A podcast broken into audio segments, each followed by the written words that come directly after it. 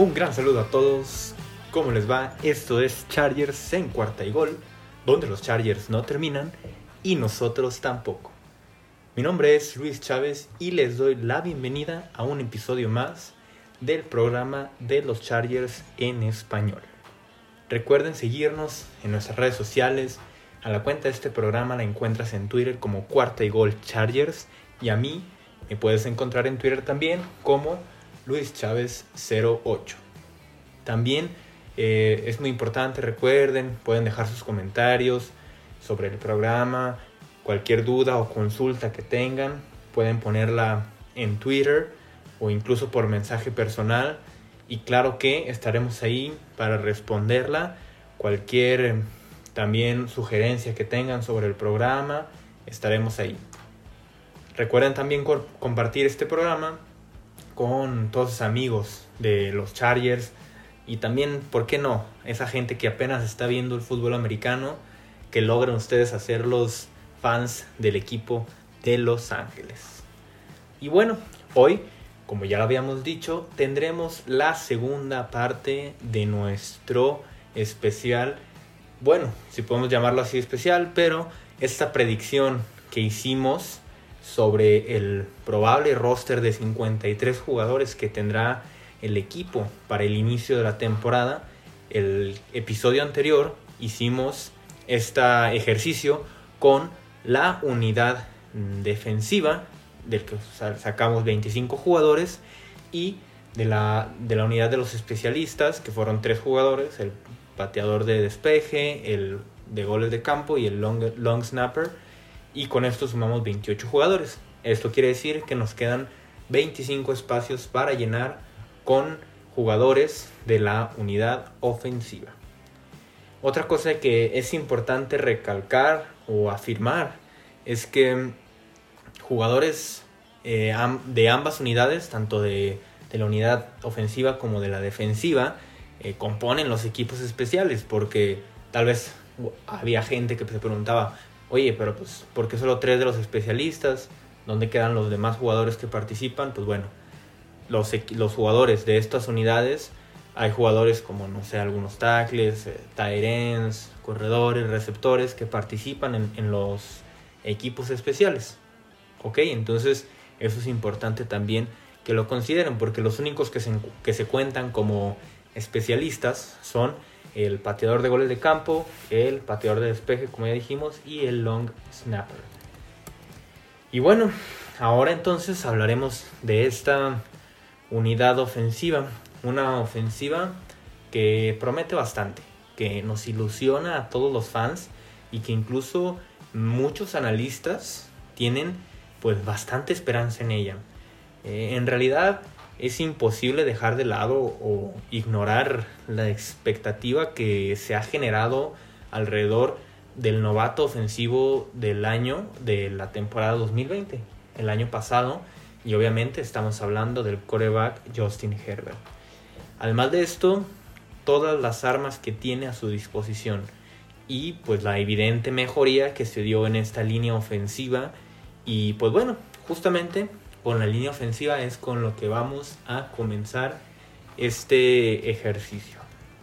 En estos momentos, pues bueno, la línea ofensiva es, por, por lo menos la titular, estaría conformada obviamente por el centro Corey Linsley, los guardias Ode Abushi y Matt Failer, y los tackles Rashawn Slater, el novato, y Brian Bulara.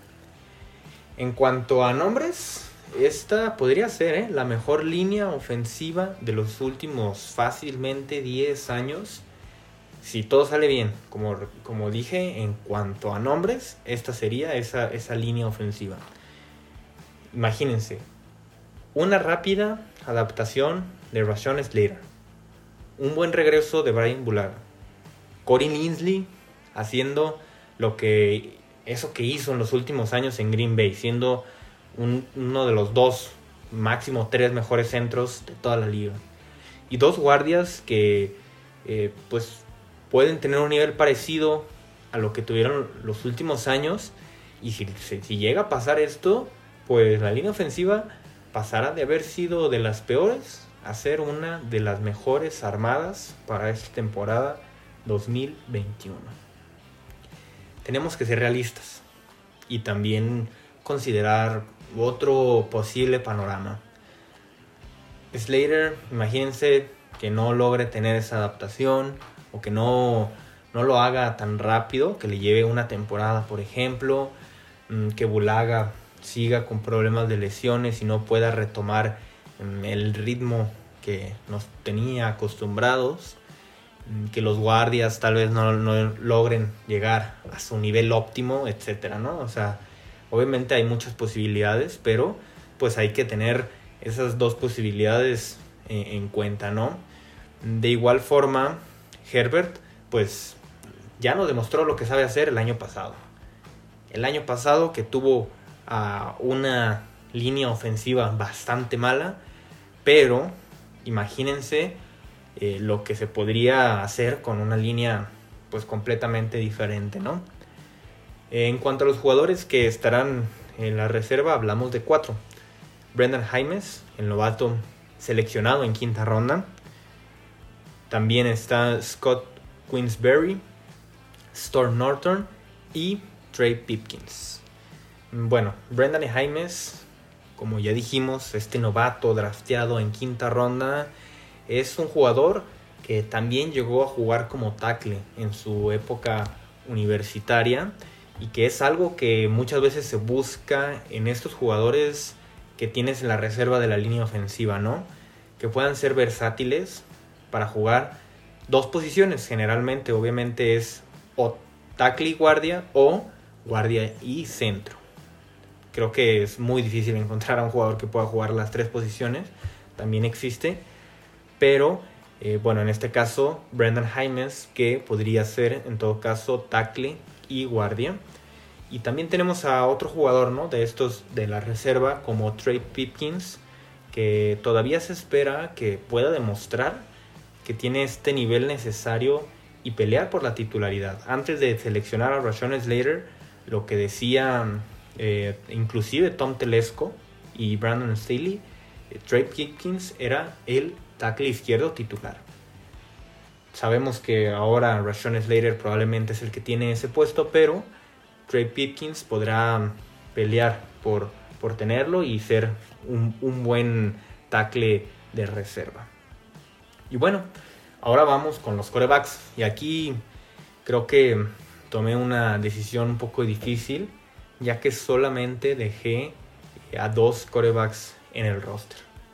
Claramente Justin Herbert tendrá que ser, será, no hay ninguna duda, el coreback titular y no hay mucho que decir pues al respecto, ¿no?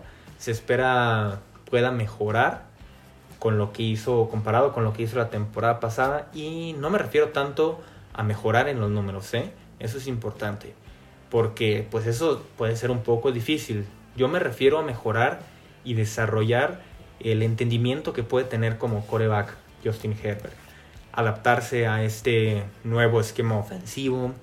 También obviamente poder eh, comenzar a entender mejor a las defensivas, lograr las lecturas a estas defensivas, que es muy importante. ¿eh? Estas lecturas son las que logran diferenciar a un coreback bueno de un coreback élite. Eso es más que nada lo que hace que un coreback se diferencie del resto. La toma de decisiones, ya que hiciste esas lecturas de la defensiva, etcétera, etcétera, etcétera. Hay muchas cosas que no solamente se trata de meter 4.000 yardas o 5.000 yardas en las estadísticas, hay cosas también que los corebacks tienen que desarrollar. Y Herbert, pues todavía le queda muchísimo tiempo en la liga, ¿no? Él promete bastante, y un punto muy importante con él es que tendrá que trabajar también la cuestión mental. Y eso es algo que no hay que olvidar, porque este año se espera mucho de él. Nada que ver con lo que se esperaba el año pasado.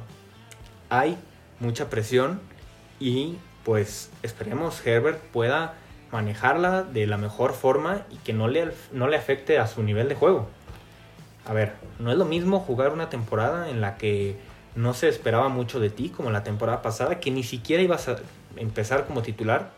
No empezó como titular Herbert, pero en el segundo partido ya lo metieron. recordemos todo lo que pasó con, con Tyrod Taylor. Entonces, no es lo mismo jugar una temporada en la que no se espera nada de ti, a que además de esto te hayan armado la ofensiva, ¿no? Todo, todo lo que hizo en esa temporada anterior, pues lo vieron con muy buenos ojos, ¿no? Porque pues, era su primera temporada, no se esperaba mucho de él, siempre estaba sorprendiendo.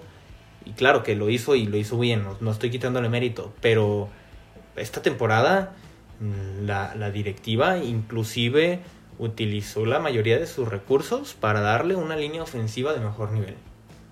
O sea, cuando el equipo utiliza el primer pick del draft y además el contrato más caro que realiza en el off-season en la agencia libre es para un centro, esto es manda una señal. Manda una señal a Justin Herbert que dice dos cosas. El apoyo es todo, ¿no? El equipo está poniéndole todo, todo a Herbert para que pueda seguir brillando. Pero esto también se traduce a una mayor responsabilidad. Entonces, Herbert tendrá que trabajar con eso y esperar que no le afecte ¿no? en lo mental. Y bueno, como segundo coreback tenemos a Chase Daniel, un coreback experimentado que puede ayudar a Herbert, sobre todo recordamos lo trajeron para que le ayudara a entender este sistema ofensivo de Joe Lombardi y que cuando se necesite, claro, pues hará un trabajo bastante aceptable. No es el mejor suplente de la liga, ni mucho menos, pero te da esa seguridad de tenerlo ahí por cualquier cosa. Vamos ahora con los running backs del equipo.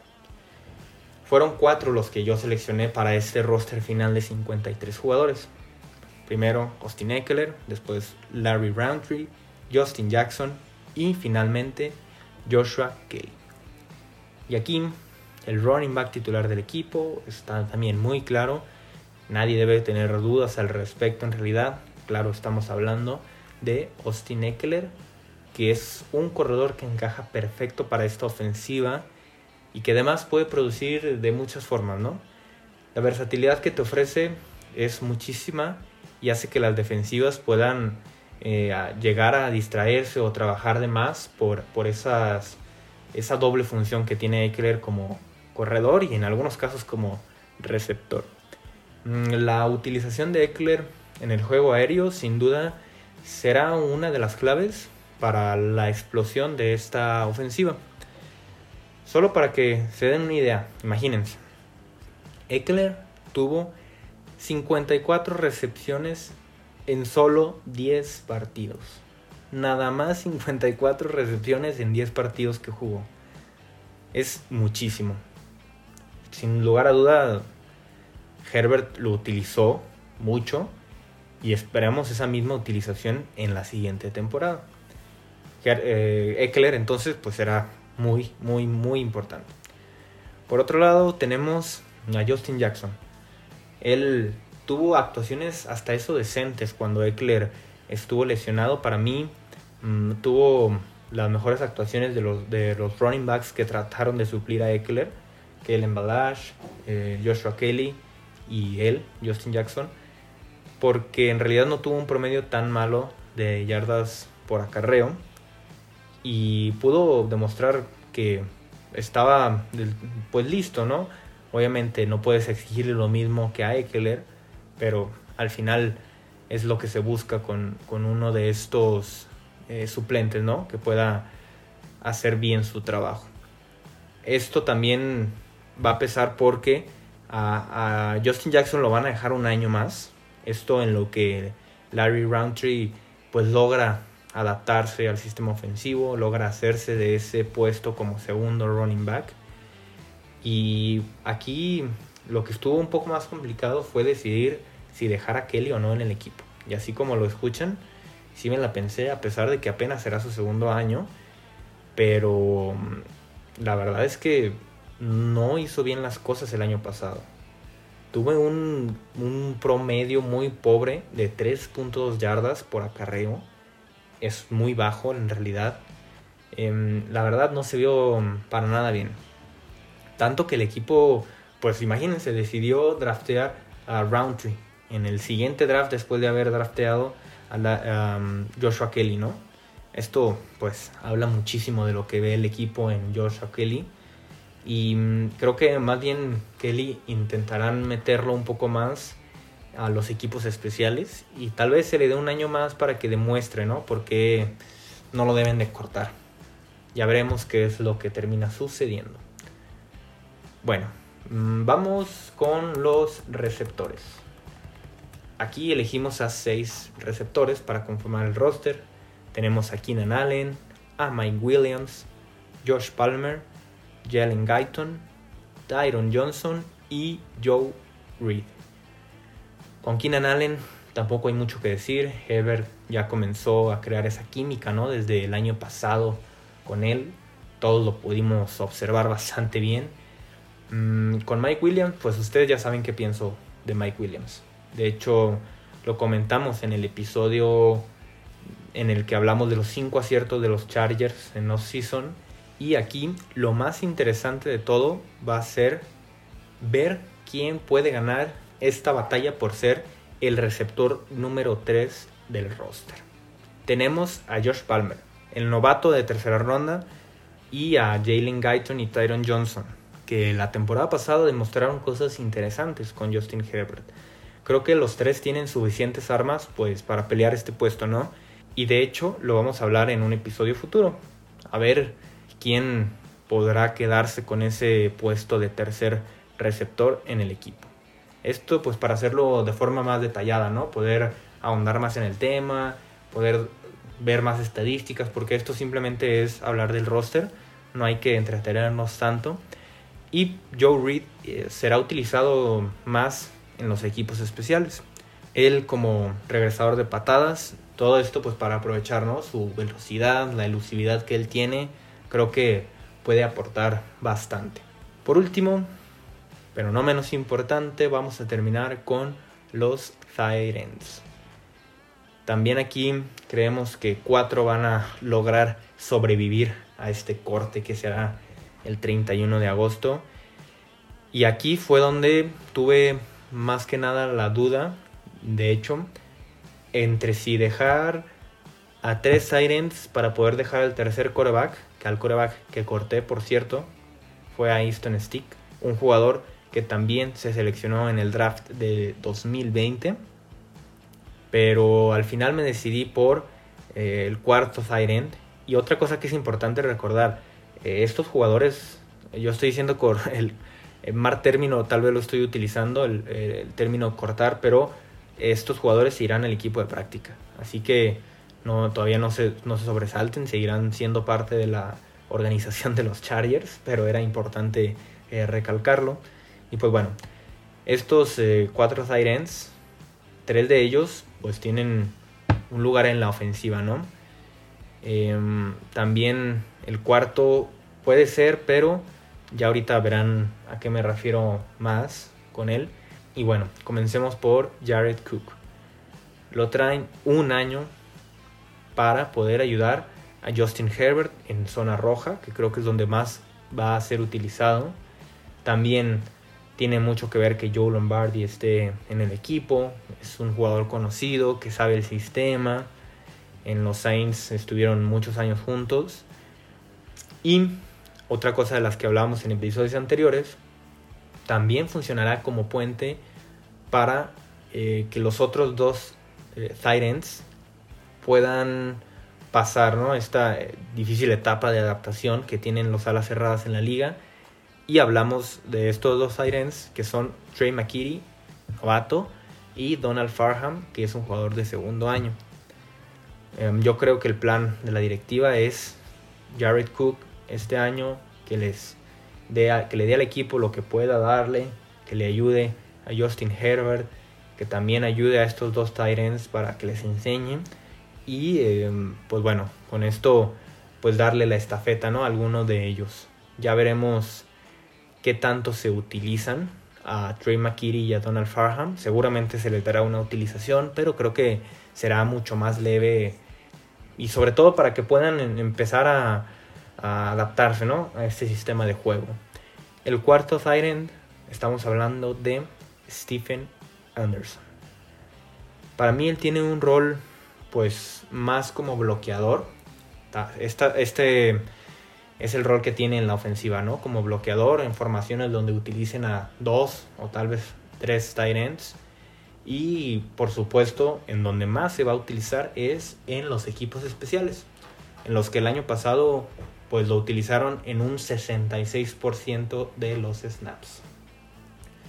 Y bueno amigos, hasta aquí es este mm, corte de los 53 jugadores. En el episodio de hoy, para recapitular nada más, tuvimos a dos corebacks, tuvimos a cuatro corredores, cuatro tight ends, seis receptores y a nueve linieros ofensivos. Con esto se completan los 53 jugadores y con esto también completamos entonces pues este especial de dos episodios del el roster de 53 jugadores. Agradezco mucho que hayan escuchado este episodio. De verdad, no tienen idea cómo se los agradezco. Recuerden eh, seguirnos en nuestras redes sociales para estar al tanto de toda la información que tendremos para, sobre todo ya para empezar a preparar la temporada. Recuerden seguir a la cuenta de este programa en arroba cuarta y gol charriers, arroba 4TA y gol charriers. Y a mí me encuentran en Twitter también como arroba luischavez08. No olviden tampoco seguir a la cuenta principal de Cuarta y Gol para enterarse de todas las noticias de la NFL en general y también al canal de YouTube Cuarta y Gol. Porque los Chargers no terminan y nosotros tampoco. Cuarta y Gol.